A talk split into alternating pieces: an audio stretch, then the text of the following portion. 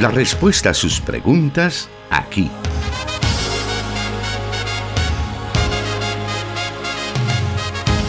En Solución Bíblica. Comenzamos. Es un gusto poder saludarle en esta tarde de viernes a través de Plenitud Radio 98.1 FM, transmitiendo para Santa Ana y Sonsonate, enlazados con 100.5 FM Restauración para todo El Salvador, así también la estación de la palabra 540 AM, transmitiendo para el territorio nacional y sabemos que más allá también.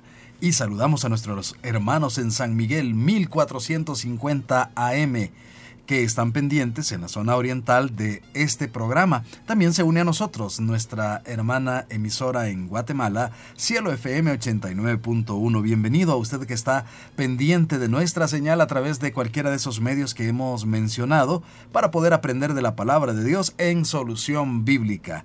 Ya está con nosotros el encargado de responder a cada una de sus preguntas, el pastor Jonathan Medrano. Bienvenido.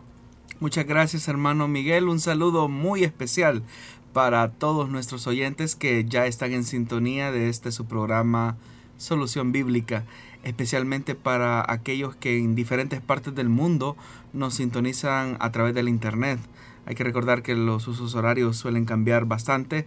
Algunos quizás están sintonizando este programa en la mañana, eh, otros quizás ya la noche absorbió prácticamente el día eh, lo importante es que en cualquier momento que usted sintonice este programa, deseamos de todo corazón que pueda ser de bendición y de edificación para su crecimiento espiritual, especialmente cuando hablamos acerca del acercamiento que hacemos a la Biblia.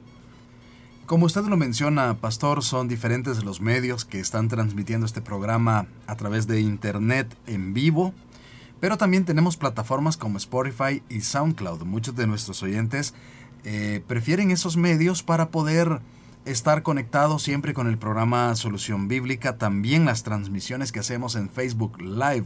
De hecho, en estos momentos estamos a través de las páginas de Plenitud Radio, Solución Bíblica y Misión Cristiana de Lima en Santa Ana, transmitiendo el programa en vivo, el cual también queda en cada una de las páginas que hemos mencionado y ahí usted puede volver a revisarlo, puede volver a escucharlo, a compartirlo, a verlo en su Smart TV, donde usted quiera y a cualquier hora puede estar pendiente del programa Solución Bíblica que tiene como objetivo que podamos aprender más de la palabra de Dios a través de las diferentes preguntas que nuestros oyentes nos envían, las cuales son de diferentes índoles. Lo hemos mencionado en algunas veces que nuestros oyentes están preguntándonos respecto a temas familiares, a temas de teología, en fin, son diferentes los temas que nuestros oyentes consultan y los cuales nos hacen a los demás, a los que hemos a lo mejor preferido escuchar el programa, nos hacen aprender acerca de todos esos temas. Así que vamos a ello entonces con la primera pregunta para esta tarde, la cual nos dice así. ¿Qué significado tienen los colores y los números que se presentan en el libro de Apocalipsis? Bueno, es importante entender que el libro de Apocalipsis, por ser de naturaleza apocalíptica, tiene una serie de simbolismos que se van explicando en la medida en que el contenido de su mensaje se va revelando a sus oyentes. Hoy para nosotros sería para los lectores de la Biblia. Y es importante entender que lo que para nosotros puede significar algo, para la mentalidad del siglo I era algo distinto. Por mencionar quizás algunos ejemplos, para nosotros el color negro puede significar muerte, luto, pero el siglo, en la mentalidad del siglo I, el color negro lo que significa es oscuridad, es tinieblas. Eh, el color rojo para nosotros puede significar la sangre redentora del Hijo de Dios, pero en la literatura apocalíptica, por ejemplo, el color rojo lo que significa es violencia, muerte, eh, una acción sanguinaria muy detestable. Pero para entrar en profundidad, eh, hablando acerca del tema de los números, ¿qué representan las cifras al interior de la literatura apocalíptica? Por ejemplo, en el caso del número 1, o cuando habla, o sea, hace referencia acerca del primero, eso habla de exclusividad, de primacía, de excelencia. Como por ejemplo cuando eh, se dice yo soy el primero y el último. Eso está hablando de, de estos elementos. Exclusividad, supremacía, excelencia. Habla de una totalidad que también se une bastante a otro número de la Biblia. También en el libro de Apocalipsis se menciona acerca de, eh, de tres y medio, que es lo que significa o puede entenderse como tiempo limitado, un periodo restringido, incluso hay una media hora de silencio que se nos describe en el capítulo número 8, también cuando se habla de un tiempo, eh, dos tiempos y medio tiempo, habla acerca de precisamente de tres y medio. Eh, también se hace una alusión acerca de, de, días, cuando en el capítulo número 11 se menciona de tres días y medio. El número 4 lo que expresa es universalidad, como el conjunto del mundo habitado. Se habla acerca de los cuatro vientos, de los cuatro extremos de la tierra. Eh, entonces el 4 significa, el número 4 significa universalidad, así como los cuatro puntos eh, cardinales. El número 6 es el número de la imperfección y por lo tanto es número de hombres. El 666 habla de algo que quiere ser pero que no puede ser. En el capítulo 13, versículo 18, cuando se habla acerca de la marca o del sello de la bestia. El número 7 es más fácil de, identificarlo porque hace una referencia a la plenitud, a la totalidad, a la perfección de Dios. Habla también de la plenitud de la iglesia cuando se habla de las siete iglesias, de los siete espíritus cuando se habla de ello hace una referencia a la perfección y a la totalidad del Espíritu de Dios, los siete candeleros de oro, las siete estrellas, las siete antorchas de fuego, los siete sellos, es decir, el número siete habla de perfección, habla de totalidad, habla de plenitud. El número 12 eh, nos describe la representatividad de las tribus del pueblo elegido del Señor, la continuidad entre el nuevo pueblo y el pueblo antiguo. Por eso es que se habla de dos estrellas que son como la corona que posa sobre la cabeza de la mujer, que se nos describe en el capítulo 12, versículo 1. Se habla de las doce tribus, se habla de doce puertas, de doce ángeles, de doce piedras, de doce nombres, de doce apóstoles. Es decir, eso en su conjunto nos describe la representatividad del pueblo de Dios. Y también 12 eh, veces eh, 12 mil eh, o 12 veces 12 con los 24 ancianos que son múltiples de 12. Eh, igualmente habla de eso, de representatividad. llegamos a la cifra mayor que es mil o millares. eso nos habla de un gran número. En realidad no es una cifra exacta en el sentido de que represente exactamente mil, sino que lo que habla es de una multitud, habla de algo que es inmenso. Y cuando se habla acerca de ese periodo extenso de duración, como los mil años, más habla, eh, tiene que ver un sentido, sí, por un elemento de un tiempo, de un reino perfecto, de un reino grande, de un reino inmenso, de un reino total, y sí también habla de mil años como lo podríamos entender. Pero eso solamente por mencionar algunas, algunos aspectos acerca de las cifras que se esconden en el libro de Apocalipsis. Al hablar acerca del el simbolismo de los colores, el color blanco representa el mundo divino, la resurrección, la victoria, la dignidad del pueblo elegido del Señor. Y algunos ejemplos que encontramos en el libro de Apocalipsis son, por ejemplo, el Hijo del Hombre eh, con cabeza eh, y cabellos blancos, eh, la piedra blanca o la piedrecita blanca del vencedor, los vestidos blancos de los fieles, los 24 ancianos que también están vestidos de blanco, también los caballos blancos de las tropas celestiales, la nube blanca del Hijo del Hombre, el trono blanco, es decir, eso habla de pureza, de perfección, de la dignidad, de la victoria, de un mundo divino. El color negro Eh, para nosotros, como yo lo decía hace algún momento, puede representar luto, muerte, pero el color negro en la literatura apocalíptica lo que representa es desgracia, miseria, zozobra, eh, algo que está oculto, que no se sabe. Por eso es que el caballo negro con su jinete que representa los mercados negros o los mercados oscuros, donde son otros los que están tratando la manera de manosear los precios de la economía, se presenta precisamente así. El sol negro, que lo que habla es de entenebrecimiento, pero que a su vez trae una desgracia y trae miseria a los hombres. El color rojo también mencionaba que lo que significa es violencia o un poder sanguinario que está representado en el caballo rojo, por ejemplo, en la coraza roja de los ángeles que siembran la muerte, eh, el dragón eh, de rojo encendido que se nos describe en el capítulo 12, versículo número 3, cuando se habla acerca del gran dragón. Aquí el color verde o amarillento, como también algunos lo conocen. Aquí es curioso, el color verde o, amarillento es el color que representa la muerte. Y la palabra griega eh, que se traduce eh, por este color como verdoso o amarillento es una palabra que nosotros en el español eh, nos suena como a, clorox o, al cloro, ¿verdad? El color púrpura habla de desenfreno, habla de inmoralidad, por eso es que la gran ramera es representada con este color. El cargamento de los mercaderes de Babilonia, eh, que básicamente son como esos colores de los que está tabiada la gran ciudad de Babilonia.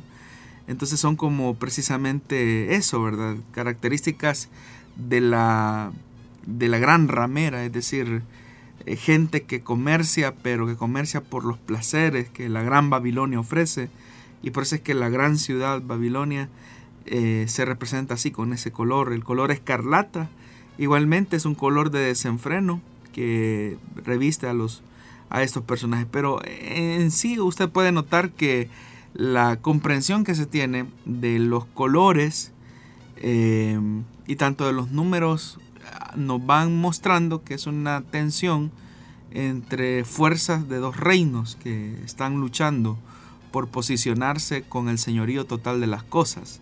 Y que al final el libro de Apocalipsis lo que muestra es que el señorío de Cristo se posiciona sobre el reino del mal. De esa manera es como iniciamos el programa Solución Bíblica de esta tarde en esta emisión del fin de semana. Y vamos a seguir aprendiendo, tenemos mucho tiempo aún, esto apenas inicia, así que quédese con nosotros. Volvemos en unos segundos.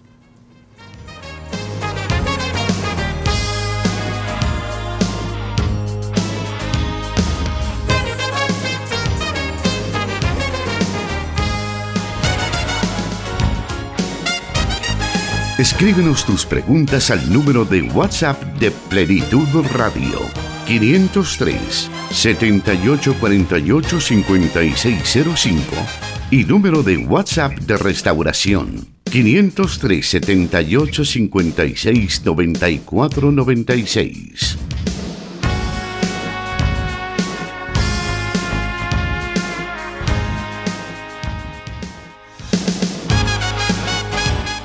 Estamos leyendo varios de sus comentarios que nos envía a través de las redes sociales, específicamente en la transmisión que tenemos en Facebook Live. Por ese medio usted puede comunicarse también con nosotros, decirnos dónde nos está escuchando, dónde nos está viendo. Para nosotros ese es un detalle muy interesante. Le invitamos entonces para que sigamos aprendiendo de la palabra de Dios en esta tarde a través del programa Solución Bíblica. La siguiente pregunta que nuestra, nuestra audiencia nos envía dice así. Cuando Pablo escribió su carta a Filemón, se presenta un nuevo panorama de la relación que el cristianismo primitivo tenía acerca de la esclavitud. Pero ¿cómo se entiende el hecho de que el mismo Pablo, en otra de sus cartas, alienta a que los esclavos se sometan a sus amos? ¿No es esto una contradicción de Pablo? Bueno, comencemos quizás con, la última parte de la pregunta. Eh, en realidad, el Evangelio que anunció el apóstol Pablo era, un, contenido muy revolucionario, vamos a decirlo eh, en esas palabras porque lo que establecía era una nueva dinámica de las relaciones sociales que se habían construido ya en el siglo I. Cuando Pablo habla de que no existe distinción entre judío y gentil, entre hombre y mujer, entre una persona libre o esclava, en realidad estaba colocando una horizontalidad dinámica en la manera en cómo las relaciones sociales se estaban construyendo o se deberían de tejer en la dinámica de la iglesia primitiva, especialmente de aquellas iglesias que se identificaban como iglesias con teología paulina.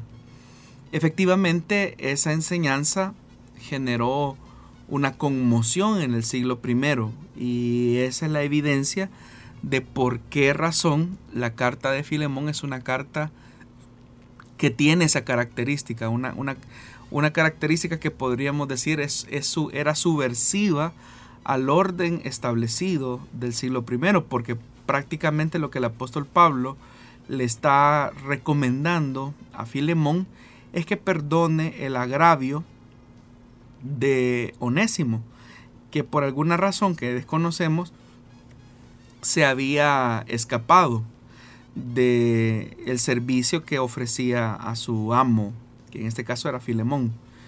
Entonces, ahora que Pablo está intercediendo por la libertad de Onésimo, eso indiscutiblemente era algo que colocaba en una posición de alarma, digámoslo así, al status quo establecido del siglo I.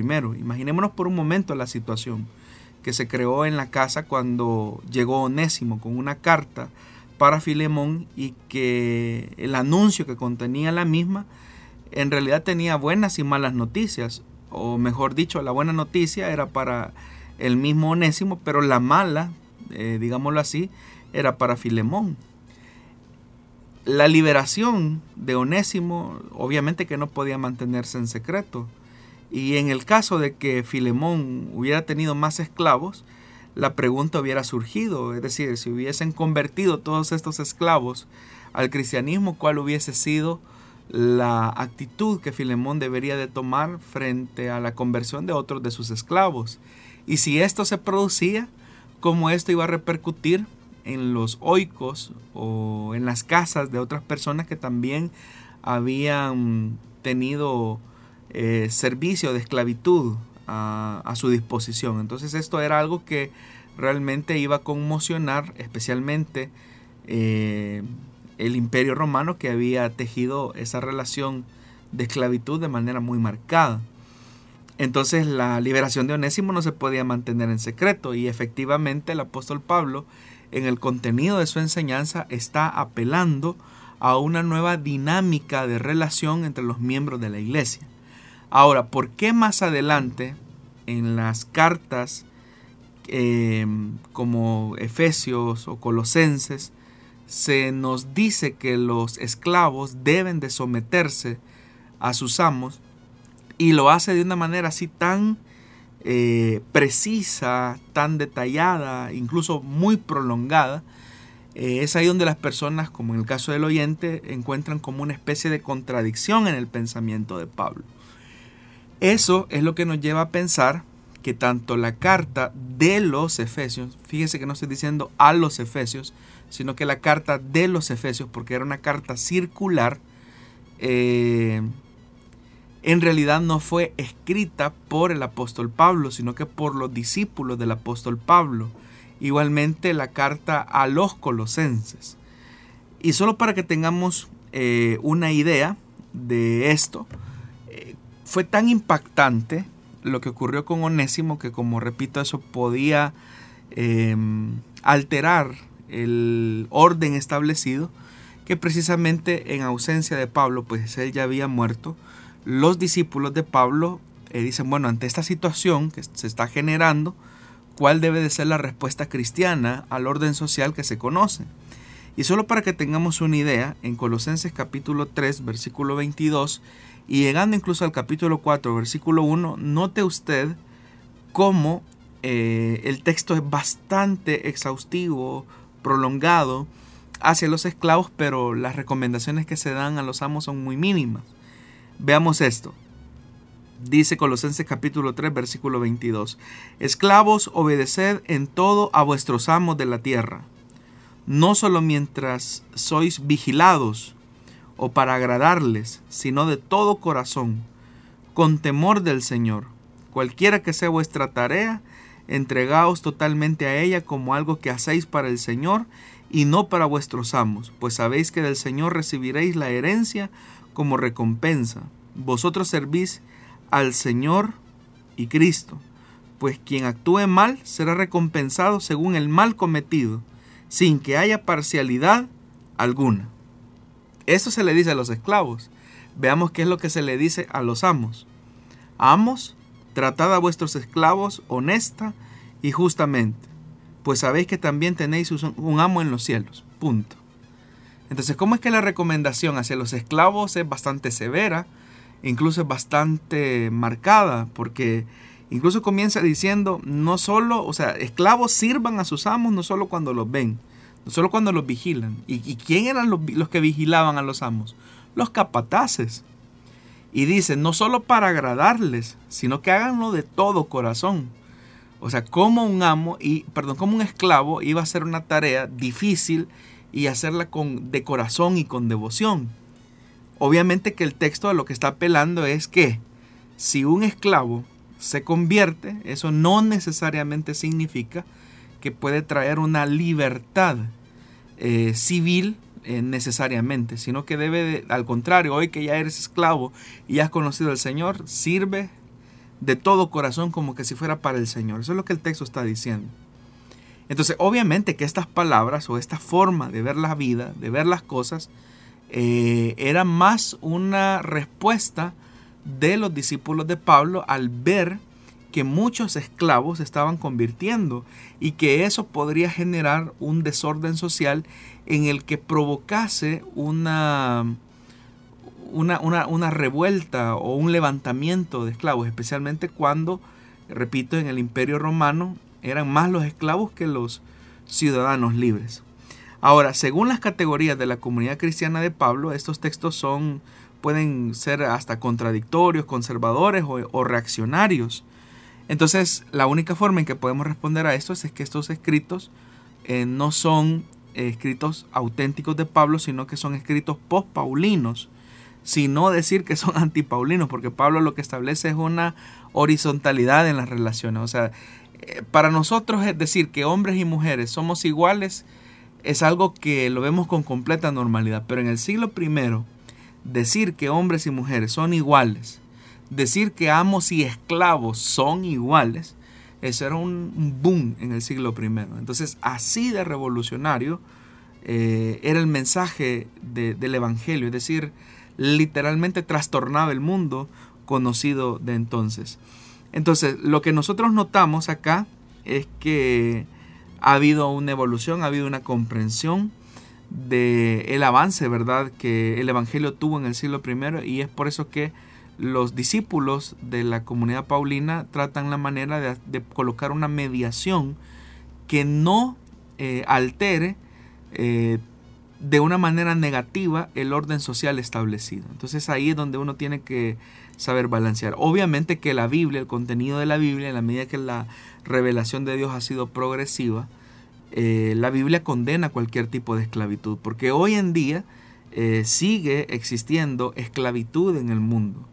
Eh, esa esclavitud se ve claramente reflejada en lo que se conoce como la trata de personas, la explotación sexual que se hacen de niñas, en la India, por ejemplo, donde las familias que viven en una condición de pobreza al darse cuenta que son padres de niñas, pues ven en eso como una posibilidad para sobrevivir en un país que es tan desigual y tan pobre como, como India. Pero así podríamos ir, eh, que de aquellas personas que son secuestradas en su intento por llegar hacia los Estados Unidos tras lo que se conoce como el sueño americano, en realidad eh, muchas personas que son secuestradas se ven sometidas o forzadas a esclavitud, eh, donde se les priva de su documento de identificación, se les priva de la libertad y literalmente son esclavizadas. Eh, puede ser una esclavitud de tipo sexual o, comercial eh, o económica, ¿verdad? Eh, las familias quizás en sus países de origen no saben absolutamente nada de ellos y muchos de ellos están sometidos a este flagelo que todavía sigue dañando a la humanidad y que nosotros consideramos que es un problema ya superado, pero en realidad todavía sigue siendo vigente. Entonces el Evangelio lo que busca colocar es esa condición de igualdad, donde no hay separación entre hombre y mujer, entre una persona culta o una persona con ningún conocimiento académico.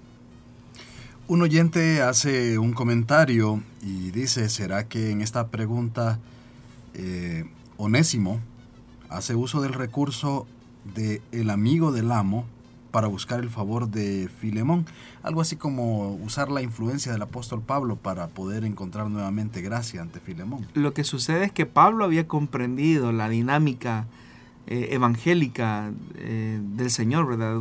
lo que estoy explicando, ¿verdad? Una horizontalidad de cómo se tiene que tejer el oikos o la comunidad, la, la iglesia.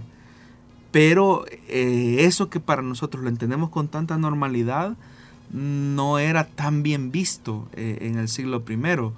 Por ejemplo, eh, la semana, bueno, en, el último programa, en el programa del martes, cuando hablábamos, si no estoy mal, del tema del celibato o de la soltería, no recuerdo si fue el martes o, la semana pasada, pero el hecho es que incluso las solteras eh, habían llegado al punto en que no se querían casar porque deseaban servir al Señor. El problema es que la decisión de casarse o no no era una libertad concedida a la muchacha, sino que era una decisión que el padre de familia tenía que tomar por ella. Entonces, ¿qué ocurría? Habían jóvenes que, por ejemplo, llegaban al Evangelio y llegaban a la comprensión de que sus vidas iban a ser dedicadas al servicio del Señor. Entonces ellos decían, bueno, yo deseo servir al Señor y para eso voy a entregar toda mi vida al Señor y no me voy a casar.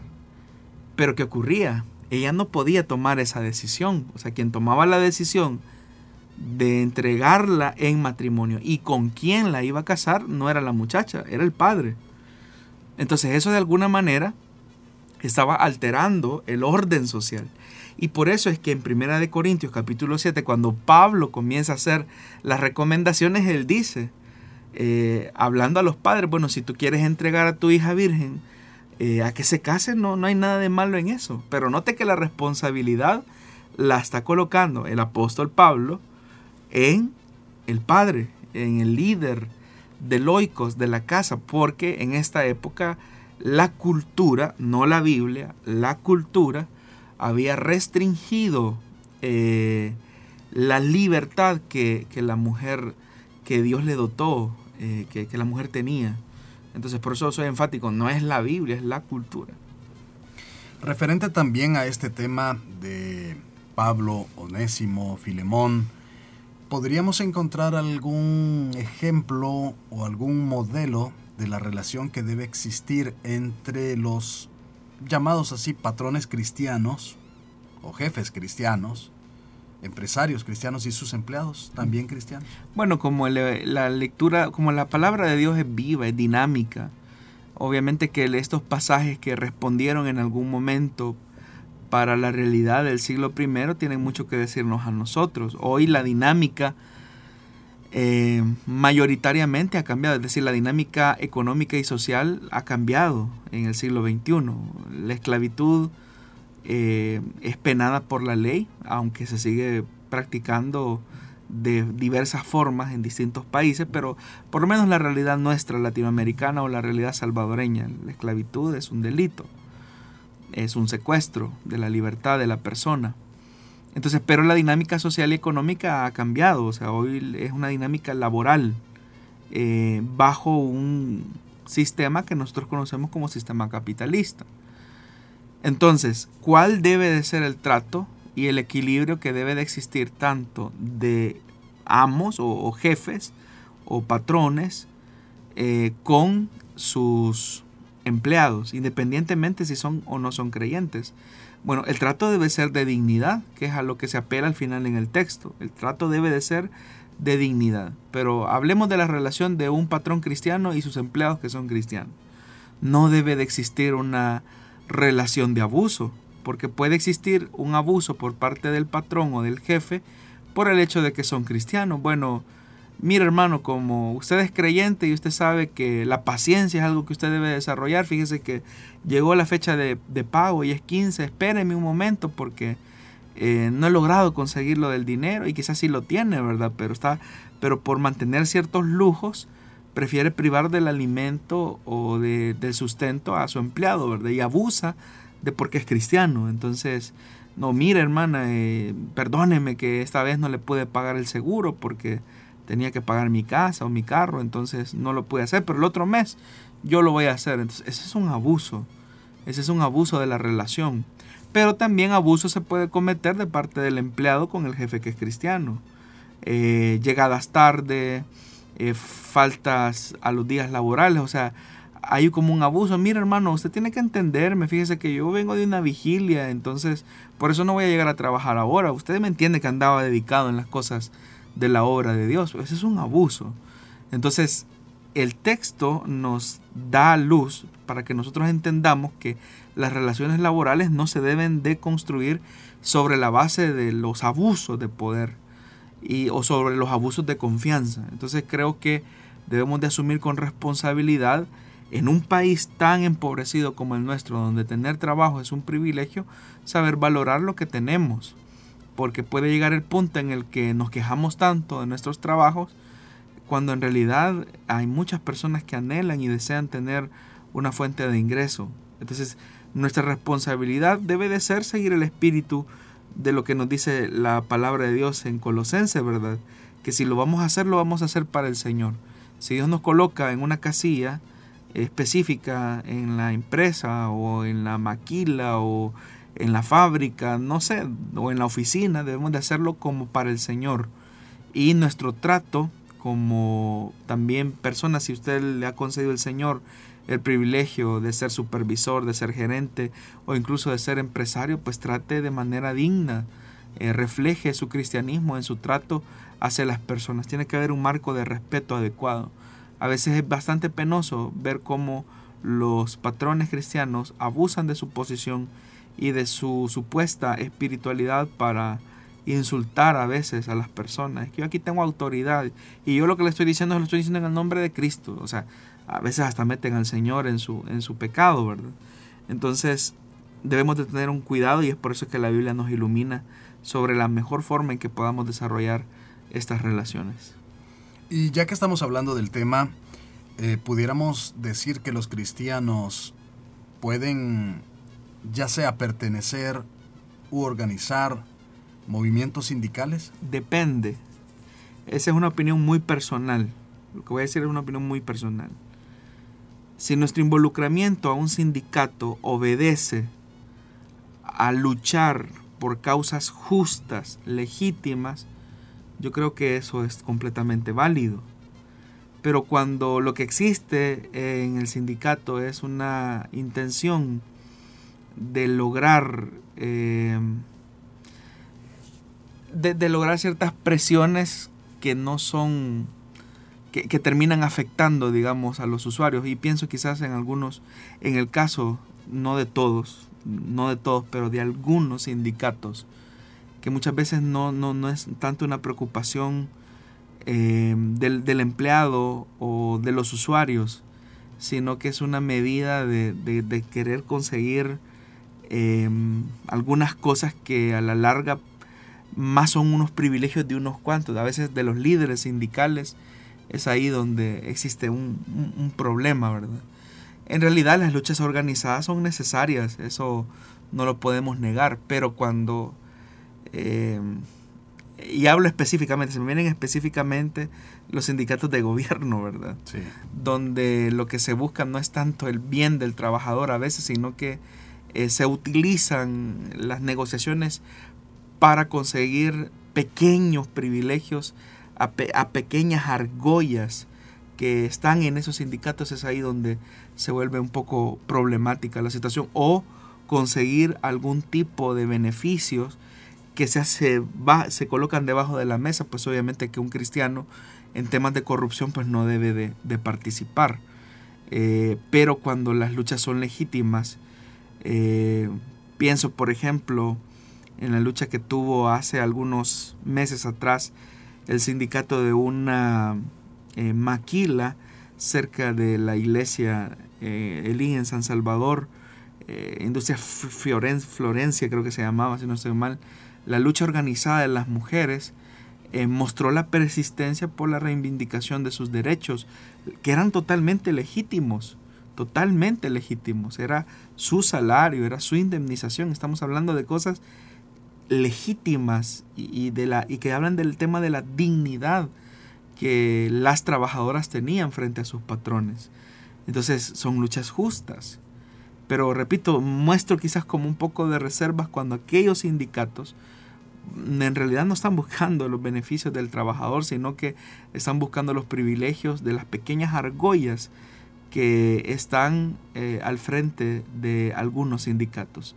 No digo que todos y por eso es que no lo generalizo, pero las luchas organizadas siempre han sido eh, indispensables para lograr o posicionar algunas cosas que hoy las damos por sentado. Por ejemplo, la regulación del tiempo laboral de un empleado, eh, de cuántas horas debe de trabajar, fueron eh, el resultado de estos esfuerzos de los trabajadores. El, el, primero de mayo, por ejemplo, es, una, es un reflejo de eso, de muchas luchas que se conquistaron ante los sistemas económicos que se volvieron muy desiguales eh, e injustos en el, en el, siglo XX y que todavía siguen siéndolo en, en el siglo XXI, pero poco a poco se han logrado posicionar.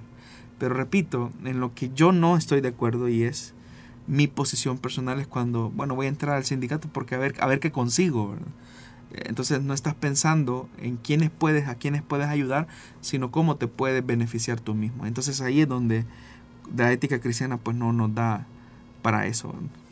Muy bien, hemos aprovechado la pregunta de nuestro oyente para poder tocar todos estos temas que tienen que ver con nuestra vida cotidiana y que por supuesto podemos encontrar respuesta a la luz de la palabra de Dios. Estamos en el programa Solución Bíblica y volvemos en unos segundos con más preguntas.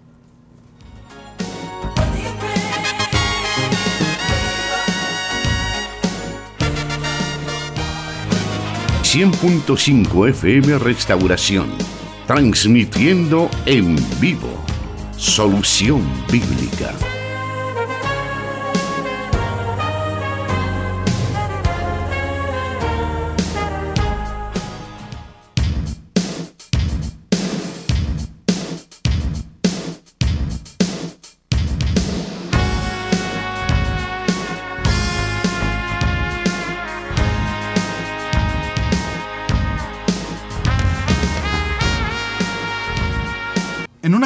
Cristiana escuché la expresión, el querigma de la iglesia. ¿Me podría decir qué quiso decir el expositor con dicha frase? Bueno, por lo que sabemos, eh, bueno, por lo que sabemos Jesús no escribió ningún libro ni ordenó a sus discípulos que pusieran nada por escrito. Cuando Él los envió, les dijo que fueran a predicar y a proclamar el reino de Dios. Él lo que dijo fue, donde quiera que vayan, prediquen este mensaje, el reino de los cielos está cerca. Esa primera predicación de los apóstoles es a lo que se le llama el querigma. Esta es una palabra griega que lo que significa es lo que se pregona y se deriva del verbo querizo, que es pregonar. Y hay que recordar que en la antigüedad, en la época donde no había radio, ni televisión, ni redes sociales, ni diarios, cuando una autoridad quería hacer llegar, hacer llegar una noticia al pueblo, mandaba a una persona para que se pusiera en medio de los lugares más concurridos y allí, con voz fuerte, anunciara lo que mandaban las autoridades a decir al pueblo. Esa persona era el pregonero, lo que él hacía era proclamar las noticias en voz alta o voz en cuello, para pregonar el querigma, que era básicamente lo que anunciaba. Entonces, a lo que probablemente hacía referencia el expositor en esa conferencia que usted escuchó, es que en la iglesia eh, se le llama querigma al núcleo central de la predicación cristiana, la fórmula en la que se contiene el anuncio esencial de Cristo, muerto y resucitado con el llamamiento a la conversión y al bautismo. Entonces el Evangelio relata cómo era el querigma que proclamaba el mismo Cristo, por ejemplo. Eh, solo para que tengamos una idea, en Marcos capítulo 1, versículo 14 y 15 dice Jesús se fue a Galilea a anunciar las buenas nuevas de Dios. Se ha cumplido el tiempo, decía. El reino de Dios está cerca, arrepiéntanse y crean las buenas nuevas. Pero eso era eh, lo que encontramos en Jesús. ¿Qué ocurrió después de la muerte de Jesús y de su resurrección? Después de que Cristo murió y resucitó, hubo un, un importante cambio en la forma de presentar el querigma. Eh, desde ese momento la fe apostólica tuvo por centro no solamente el reino de Dios cuya venida había sido anunciada por Jesús, sino que también la persona misma de Jesús en quien se había inaugurado el reino de Dios. Entonces los pregoneros no solamente se limitaron a anunciar la venida del reino, sino que ahora proclamaban a Jesús muerto y resucitado. Entonces ese es el querigma de la iglesia. Ya en las cartas de Pablo encontramos ejemplos de cómo era el querigma predicado por los apóstoles. En una de ellas, eh, el apóstol Pablo dice esto, en 1 Corintios capítulo 15, del versículo del 3 al 8. El apóstol dice, eh, les he transmitido, oigan esto, les he transmitido, o les he pregonado, o les he dicho, o les he anunciado, en primer lugar, lo que yo mismo recibí. Cristo, este es el querigma de la iglesia, Cristo murió por nuestros pecados conforme a las escrituras, fue sepultado y resucitó al tercer día de acuerdo con la escritura. Se apareció a Pedro y después a los doce. Se debe de prestar atención, estimados oyentes, a que no se dice solo aquello que cualquier persona podría haber dicho si hubiera estado el primer viernes santo, por decirlo así, en el Gólgota, que una persona murió en la cruz y que fue sepultada. Eh, porque en realidad la, la práctica de la crucifixión no fue un acontecimiento que solo Jesús vivió, sino que la reelaboración que se hizo de ese acontecimiento es lo que se va a constituir en el núcleo querigmático de la iglesia. Y es que Cristo murió por nuestros pecados. Es decir, no solamente se ve el hecho del martirio de manera aislada, sino que el suceso de la crucifixión, el suceso de, el suceso de, ese, de ese momento, en realidad es un suceso de redención, porque se dice Cristo murió por nuestros pecados. Entonces, eso significa que se da el dato histórico, pero junto con él va una interpretación del hecho, que es un dato nuevo que no se puede captar con los ojos, porque es el valor de la salvación que tiene la muerte del Señor. Pero el texto de Pablo continúa y dice, murió según las escrituras. Entonces lo que se está diciendo, lo que se está afirmando es que la muerte del Señor no es una muerte como cualquier otra, sino que ésta viene a cumplir las profecías del Antiguo Testamento y en ese aspecto también hay una interpretación del hecho histórico. Lo que aquí se dice de la muerte y de la resurrección de Jesús también se debe de decir de todos sus hechos y palabras que recogen los evangelios. Las tradiciones evangélicas no contienen simplemente lo que Jesús hizo y enseñó, sino que son interpretaciones o son eh, manifiestos públicos de fe de las comunidades evangélicas. Hay algunos pasajes con un claro contenido querigmático como ese que les mencioné de Marcos capítulo 1 versículo 14 eh, y 15 eh, o Mateo capítulo 10 versículo del 7 al 8 o Primera de Corintios capítulo 15 versículos del 3 al 8. Entonces son eh, algunos pasajes que tienen un contenido querigmático en el sentido de que Cristo murió en la cruz por redención, por nuestra salvación, resucitó al tercer día. Eh, eso habla también de que en, el, en el hecho histórico de su muerte hay una acción salvífica y eso es lo que se constituyó en que el mensajero del reino de Dios, en este caso Jesús, se terminó convirtiendo en el mensaje de la iglesia del siglo I. ¿Tiene relación el origen del término querigma con el término evangelio en el original griego? El querigma es una fórmula muy breve que contiene lo esencial, como lo mencioné, cuando se predicaba a los que no tenían fe o cuando se enseñaba a los que ya tenían fe y venían a ser instruidos en la comunidad cristiana. Esa fórmula debía de ser desarrollada, ampliada, para que se entendiera qué se quería decir con cada una de las afirmaciones. Se llaman evangelios los libros que contienen el primer desarrollo del querigma, es decir, de la predicación de los primeros discípulos. Eh, la iglesia eh, llamó a eso, o conoció lo que ahora nosotros conocemos como evangelios, los cuatro e, evangelios que tenemos en la escritura, eh, los denominó así como evangelios. Y ese habla del género literario del escrito. Había un género que no era igual, pero era similar, que se llamaba vidas.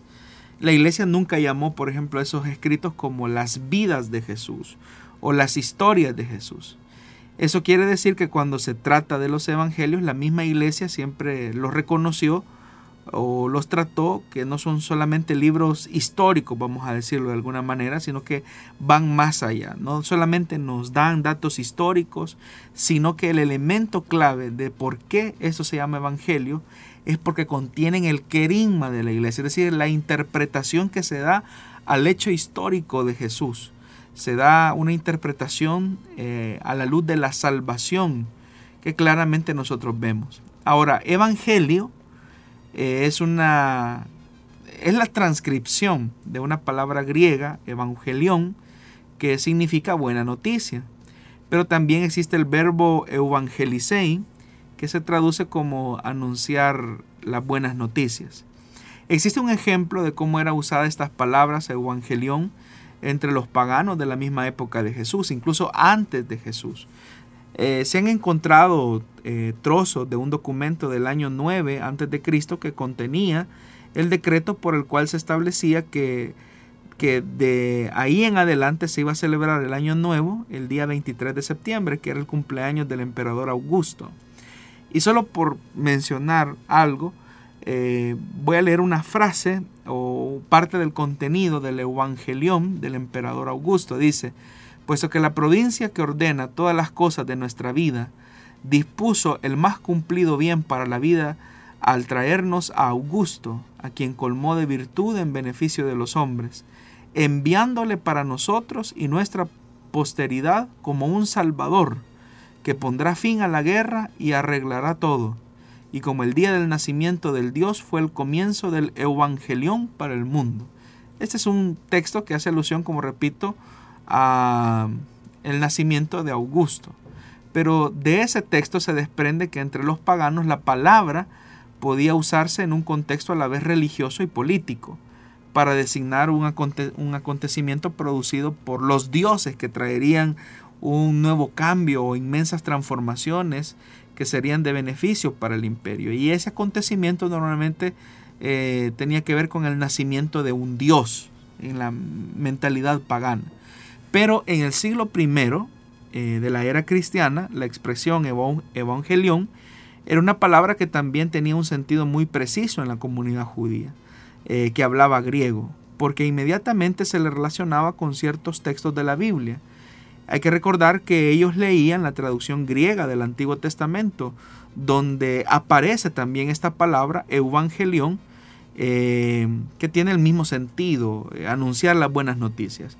Y hay una parte del Antiguo Testamento, específicamente del tercer Isaías, o el trito Isaías como algunos lo conocen, que va desde el capítulo 40 al 55, que fue escrita al final de la época en la que el pueblo de Judá estuvo cautivo en Babilonia entre los años 587 al 538 a.C. Y durante ese periodo ellos no tenían su tierra, se habían quedado eh, sin, sin templo, sin rey, no tenían gobierno, estaban bajo el dominio de los extranjeros. Entonces se encontraban en un país extranjero, lleno de templos dedicados a otros dioses y no tenían la posibilidad de ellos de rendir su propio culto a Dios. Entonces estaban dominados por una cultura pagana. como lo habían anunciado tantas veces los profetas por sus reproches, eh, con sus reproches, eh, los profetas habían amonestado al, pueblo por su desobediencia, por su terquedad. Entonces, e, el pueblo judío que vivía en el exilio reconocía que su pasado estaba lleno de muchas culpas. Entendían que Dios había castigado su terquedad y entonces se había desatendido de ellos, los había abandonado a manos de sus enemigos. Por eso pensaban que Dios ya no se comportaba como su rey. En esa situación tan angustiosa es que el tercer Isaías o el trito Isaías, como algunos lo conocen, eh, se presentó como un profeta que gritó la buena noticia. Y es que Dios vuelve a comportarse como el rey de su pueblo y viene para gobernar sobre ellos, para sacarlos de esa situación tan difícil que ellos vivían en, en, Babilonia. Y solamente por mencionar algunos pasajes. Isaías capítulo 40, versículo del 9 al 11. Vean lo que dice este texto. Súbete a una montaña elevada, tú que llevas la buena noticia a Sión. Levanta con fuerza tu voz, tú que llevas la buena noticia a Jerusalén. Levántala sin temor, di a las ciudades de Judá, aquí está su Dios, ya llegó el Señor con poder y su brazo le asegura el dominio. El premio de su victoria lo acompaña y su recompensa lo procede como un pastor. Él apacienta su rebaño, lo reúne con su brazo y lleva sobre su pecho a los corderos. Es decir, la buena noticia es que llega el Señor y ese es el evangelión que, que los judíos están escuchando. Otro pasaje también en Isaías capítulo 52 versículos eh, del 7 en adelante dice, qué hermosos son sobre, los, sobre las montañas los pasos del que trae la buena noticia, del que proclama la paz y dice a tu Dios reina. Escucha, tú centinelas, levantan la voz, gritan todos juntos de alegría porque ellos ven con sus propios ojos el regreso del Señor a prorrumpan en gritos de alegría, ruinas de Jerusalén, porque el Señor consuela a su pueblo, Él redime a Jerusalén, el Señor desnuda su santo brazo a la vista de todas las naciones y todos los confines de la tierra verán la salvación de nuestro Dios. Entonces en el texto del capítulo 52 se dice de varias formas paralelas lo que significa traer las buenas noticias, que es proclamar la paz, anunciar la felicidad, proclamar la salvación, decir a tu Dios reina. Es decir, son cuatro formas de decir al final lo mismo. Entonces, la buena noticia se identifica con un grito de alegría dirigido a un pueblo que está oprimido, triste, aplastado, acongojado por el pecado y por todas las consecuencias que les ha tocado que enfrentar a causa pues de su desobediencia, pero que a pesar de esa circunstancia Dios viene a liberar a su pueblo y a perdonarlo. Entonces es una palabra de buena noticia que es que Dios viene como rey.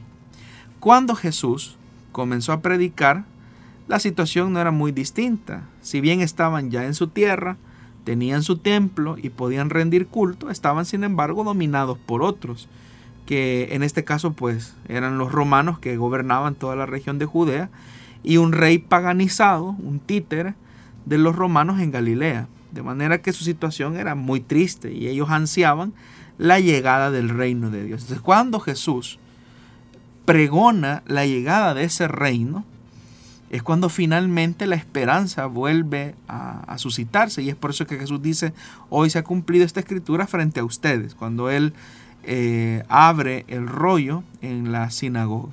Entonces sí, eh, el Evangelio contiene el mensaje carismático de la iglesia eh, y del resucitado, que en este caso es nuestro Señor. Muy bien, de esta manera es como estamos finalizando el programa Solución Bíblica para esta tarde, aprendiendo siempre de todos los aspectos que el pastor Jonathan nos explica.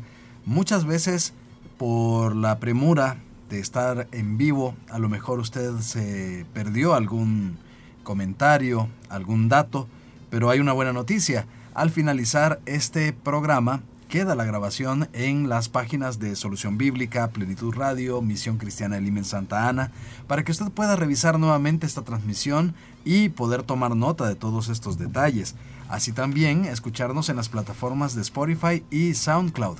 Ahí puede encontrar también todos los programas que hemos transmitido hasta la fecha y poder revisar todos estos detalles para que pueda tener un estudio eh, bíblico siempre en ya en, la privacidad de su hogar o donde usted lo desee. Pastor Jonathan, gracias por acompañarnos siempre respondiendo a la audiencia. Gracias hermano Miguel por su compañía también y bueno, estamos a las puertas de un fin de semana, hay que recordar que todos debemos de servir al Señor eh, con el mayor esmero posible. El día domingo es el día del Señor.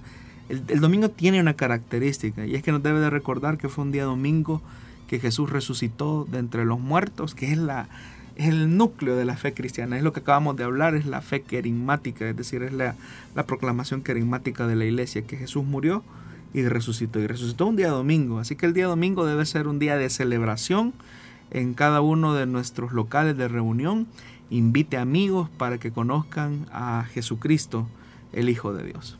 Qué buena invitación entonces para que podamos tenerla en cuenta en este fin de semana. Si Dios nos lo permite, nos escucharemos la próxima semana, el día martes a las 5 de la tarde en vivo, acá en su programa Solución Bíblica. Muchísimas bendiciones.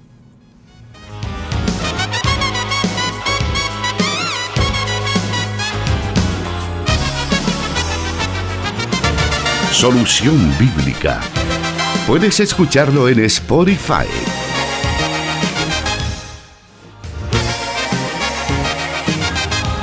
Dios da la sabiduría y el conocimiento. Solución Bíblica. Hasta el próximo programa.